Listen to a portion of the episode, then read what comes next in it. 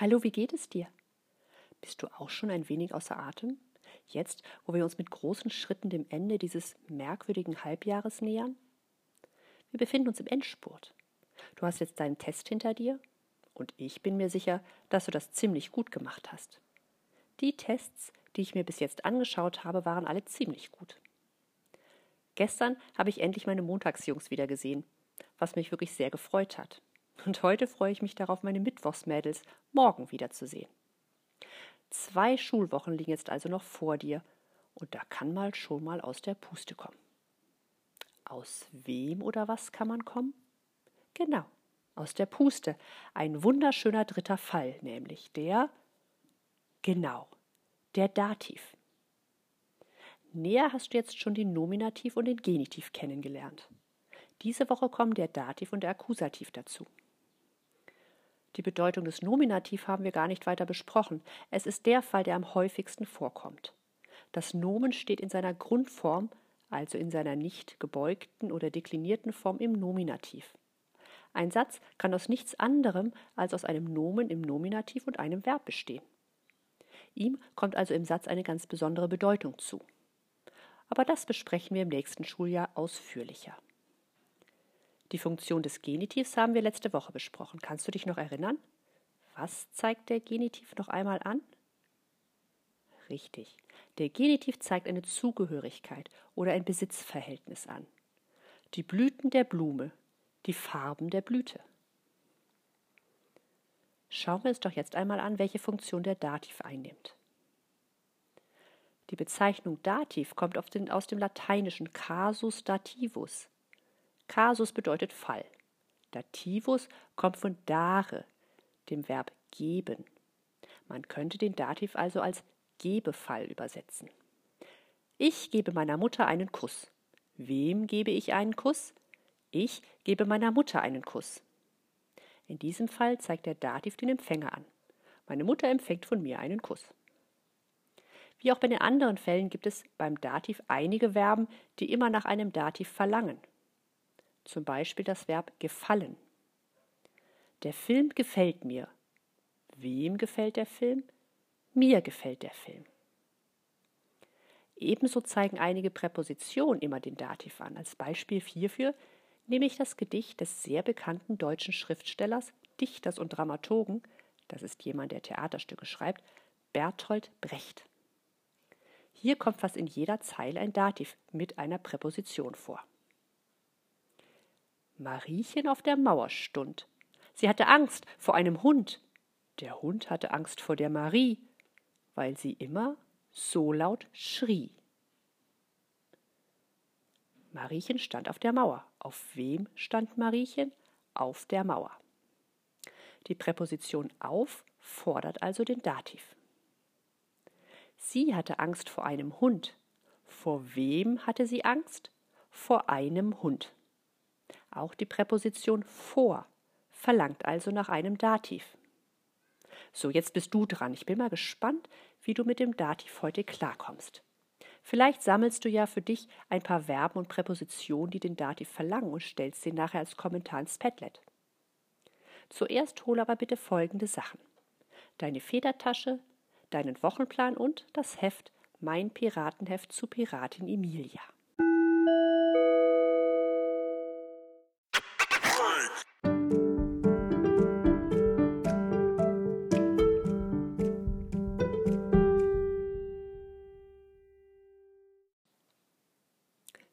Wenn du jetzt alles hast, kannst du gleich loslegen. Du kennst ja jetzt schon die Struktur des Heftes. Das Piratenheft Emilia ähnelt den Heften von Captain Stoppelbart und Pirat Tesse, nur eben mit dem Dativ statt mit dem Nominativ oder Genitiv. So genug geredet, jetzt bist du dran. Emilia ist ja die hilfsbereite Piratin. Mal sehen, was sie heute so erledigt.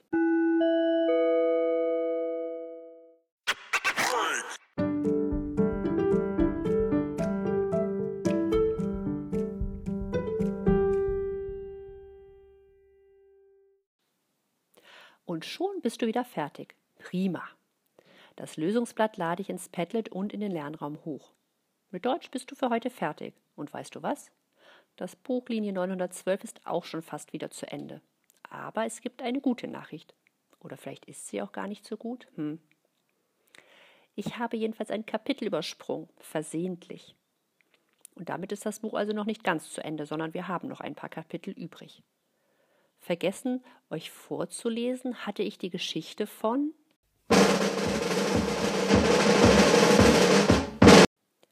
Ruby. Und das wäre wahrlich schade gewesen, oder nicht? Also, heute lese ich dir die Erlebnisse von Ruby vor.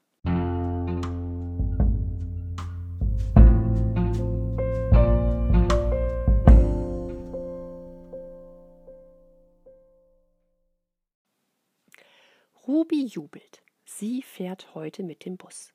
Und Ruby ist traurig, denn sie ist schon groß und kriegt doch nichts als Milch zu essen. Das stößt ihr sauer auf. Wie gut, dass Ruby heute süße Beute macht. Dies ist die Geschichte von Ruby.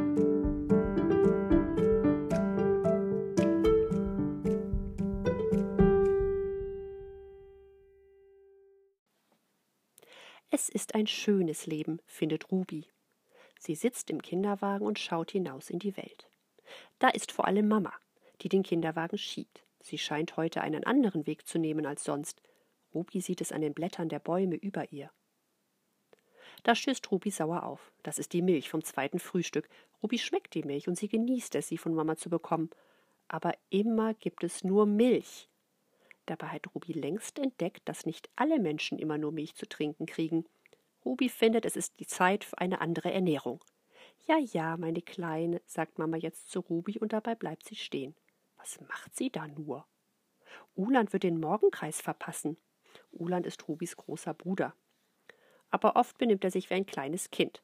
Dabei kann das Leben so einfach sein. Ruby hat herausgefunden, es gibt drei einfache Regeln für die Welt. Bei Hunger essen. Nach, nach dem Kacken windeln. Wenn müde, schlafen. Plus ein bisschen kuscheln ab und zu. Fertig. Der Kinderwagen steht noch immer. Ruby beschwert sich. Dann sieht sie, es geht um einen Apfel. Ruby will den Apfel haben, jetzt sofort. Sie ist ganz aufgeregt. Doch nichts da. Die verbotene Frucht verschwindet in Mamas geheimnisvoller Tasche. Rumpelpumpel macht der Kinderwagen jetzt. Kladong, kladong. Mama hat den Sturmschritt eingelegt. Uland quengelt, dass er so schnell nicht laufen kann. Ruby möchte ihn aufmuntern, aber er schaut nicht zu ihr hin. Endlich ist der Weg geschafft. Sie halten an. Da hört Ruby etwas brubbeln oder brummen. Sie spitzt die Ohren. Das klingt anders als die anderen Autos, tiefer und mächtiger. Kurz darauf ist es gewiss, sie fahren mit dem Bus. Ruby jubelt. Die letzte Busfahrt hat sie glatt verschlafen, und an die davor kann sie sich nicht erinnern. Da war sie einfach noch zu klein. Diesmal muss sie wach bleiben, darf nichts verpassen. Ganz warm wird ihr vor Aufregung, als sie mit dem Kinderwagen in den Bus hineinfährt. Mama solle die Jacke aufmachen und runter mit der Mütze. Ruby muss laut werden. Dann, endlich geschieht es. Danke, Mama. Ruby schaut sich um. Hinter Mama sieht sie einen Mann. Sie schaut ihn an, er schaut zurück. Die meisten Menschen lächeln Ruby an, dieser nicht. Er wirkt auf Ruby unzufrieden, als ob ihn etwas quält. Nach Hunger sieht es nicht aus, mehr nach Müdigkeit. Nach Müdigkeit und, hm, als hätte er die Hosen voll. Naja, davon kann Ruby allerdings ein Lied singen. Da braucht man Hilfe. Dann sieht sie aus dem Fenster. Sie ist jetzt schon so groß, dass sie das interessiert. Häuser sieht sie, Laternen und Bäume, Wolken am Himmel und huschende Schatten. So vieles kann sie schon erkennen. Nur zu essen bekommt sie nichts als Milch seit Monaten. Hin und wieder zwickt sie ihre Mama schon beim Trinken. Das geht mit jedem Zahn ein bisschen besser. Doch es hilft nichts. Bei der nächsten Mahlzeit gibt es wieder Milch.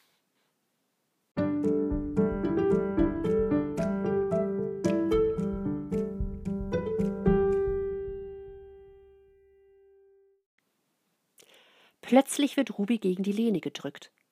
Das ist bei Papa manchmal auch so, wenn er mit ihr Kinderwagenrennen fährt. Ruby kiekst auf vor Vergnügen. Auch das Geräusch, das Papa dann macht, hört sie jetzt von draußen. Ein Quietschen oder Kreischen.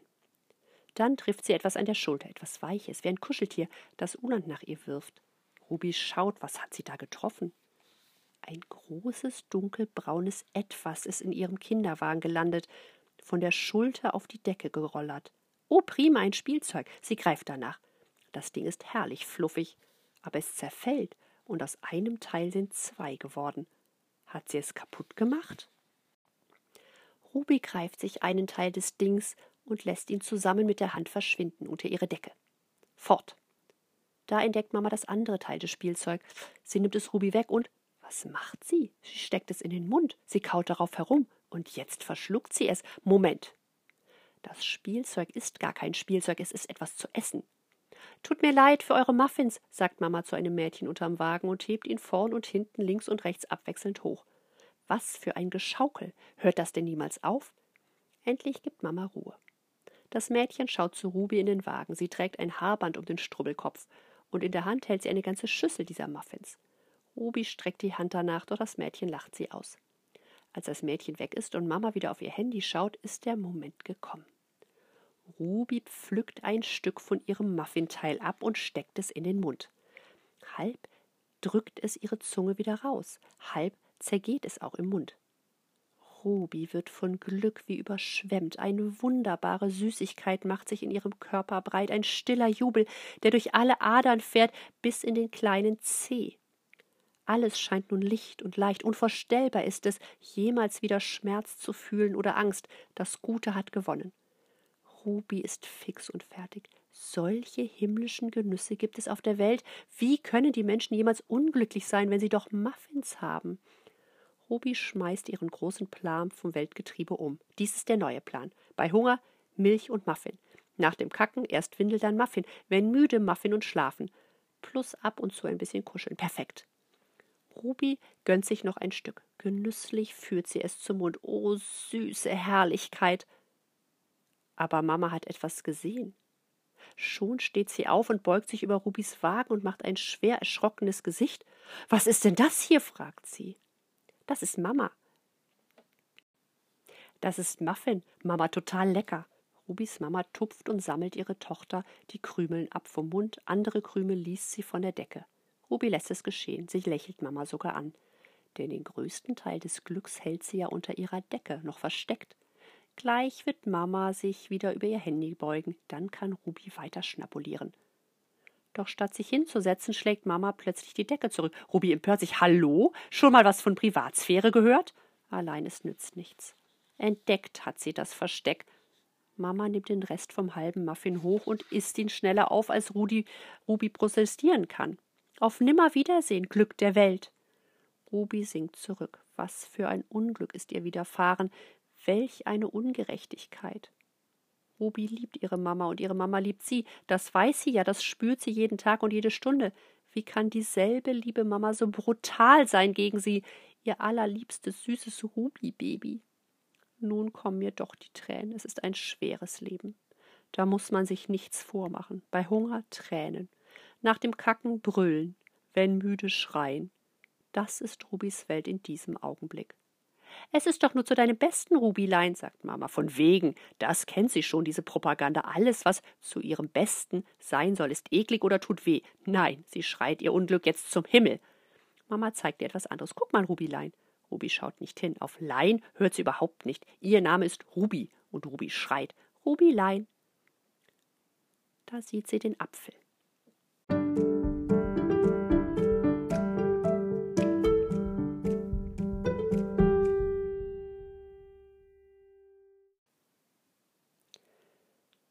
Da sieht sie den Apfel, hervorgezogen aus Mamas geheimnisvoller Tasche. Zerschnitt mit Mamas geheimnisvollem Werkzeug, dargeboten von Mamas lieber Hand. Ruby greift zu. Jetzt gibt es Apfel, lassen wir es krachen. Ruby führt die Apfelspalte ohne Umwege zum Mund. Hinein damit, so weit es geht. Und im Moment, da Rubys Lippen und ihre Zunge das feuchte, kühle und leicht raue Fruchtfleisch nur berühren, schießt die Säure durch Rubys Körper hindurch. Ihr Mund zieht sich zusammen, die Lippen krampfen um die Apfelspalte und Rubis Augen werden schmal und Tränen. Zugleich fühlt Ruby ein schmerzhaftes Ziehen zwischen Ohr und Kiefer auf beiden Seiten. Da hat noch niemals etwas wehgetan. Dazu füllt sich jetzt Rubis Mund mit Speichel. So viel passiert auf einmal und alles wegen eines Apfels. Schon tropft sie aus dem Mund. Doch Mama hält das Taschentuch. Sie hat gewusst, was passiert, die liebe Mama, und sie lacht. Das verwirrt Ruby. Ihre Mama lacht, obwohl ihr süßes Ruby-Baby leidet? Dagegen sollte sie wohl protestieren, doch dann sieht sie, wie ihre Mama auch ein Stück vom Apfel isst. Und sogar Uland nimmt ein Stück und steckt es sich in den Mund, als wäre es nichts. Wie halten Sie nur diese Schmerzen aus? Rubis Brust füllt sich mit Stolz, in einer so tapferen Familie aufzuwachsen. Nein, sie wird nicht protestieren, sie wird nach einem zweiten Apfelstück verlangen. Recht hast du, sagt Mama, groß genug bist du, um ab und zu was Neues zu probieren. So ist es. Neun Monate und zwölf Tage gab es nur Milch für Ruby. Heute hat sie einen riesen Schritt gemacht, einen Sprung. Sie wird die Welt des Essens erobern, Biss für Biss. Erwartungsfroh lacht Ruby ihren Bruder an. Und Uland grinst zurück. Ja, grinse nur, mein großer Bruder, denkt sich Ruby, dein Vorsprung schmilzt mit jedem Tag. Bald habe ich dich eingeholt, dann bin ich so groß wie du.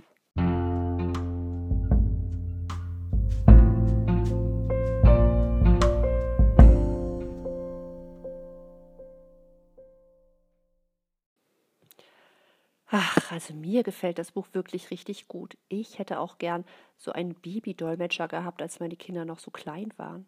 Das hätte die Verständigung sicherlich um einiges leichter gemacht. Ich hatte ja schon immer den Verdacht, dass Babys viel pfiffiger sind, als man so glaubt. Nur weil wir sie nicht verstehen, heißt das ja nicht, dass sie nicht doch den, schon den totalen Durchblick haben. Oder was meinst du? Am Donnerstag geht es weiter. Liebe Mittwochsgruppe, denkt bitte an eure Wochenpläne von letzter Woche und, falls ihr das noch nicht gemacht habt, auch an die Pünktchen und Anton Bücher. Ich wünsche dir noch einen schönen Nachmittag. Bis dann. Tschüss.